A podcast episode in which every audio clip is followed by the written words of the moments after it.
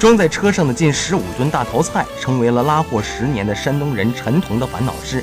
按照原来的计划，十二日新鲜从邛崃上货的近十五吨的大头菜将在几天后送到广东东莞。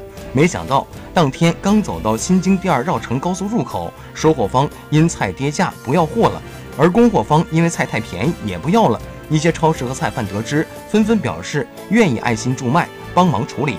不到二十四小时，近十五吨的大头菜被解决完，卖菜获得三千元。陈彤将成本之外的钱全部捐出，希望帮助更多需要帮助的人。